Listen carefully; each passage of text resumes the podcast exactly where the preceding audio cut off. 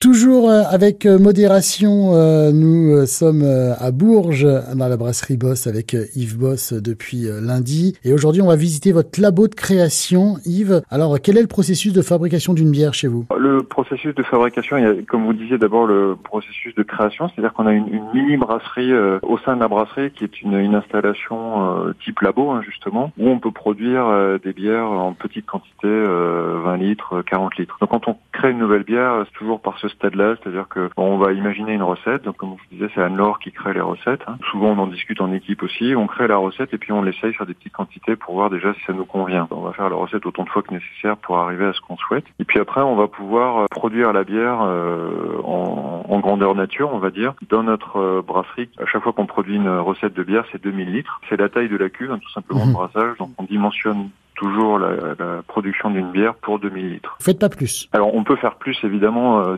pour euh, pour une bière donnée. Si par exemple euh, là on arrive en été, on va faire des blondes légères, on va en produire forcément plus que 2000 litres, mais à ce moment-là, c'est-à-dire qu'on fait plusieurs brassins de suite. Ça, c'est sur la partie brassage. La deuxième étape de la fabrication de la bière, c'est la fermentation. Donc, une fois qu'on a mélangé euh, le malt et l'eau, on a fait différents paliers de température, on a, on a cette espèce de porridge hein, à la fin euh, qu'on va filtrer. Donc, on va récupérer la partie liquide. On va faire le houblonnage euh, pour apporter les arômes, comme j'indiquais tout à l'heure, les arômes légers ou et, l'amertume aussi de la bière.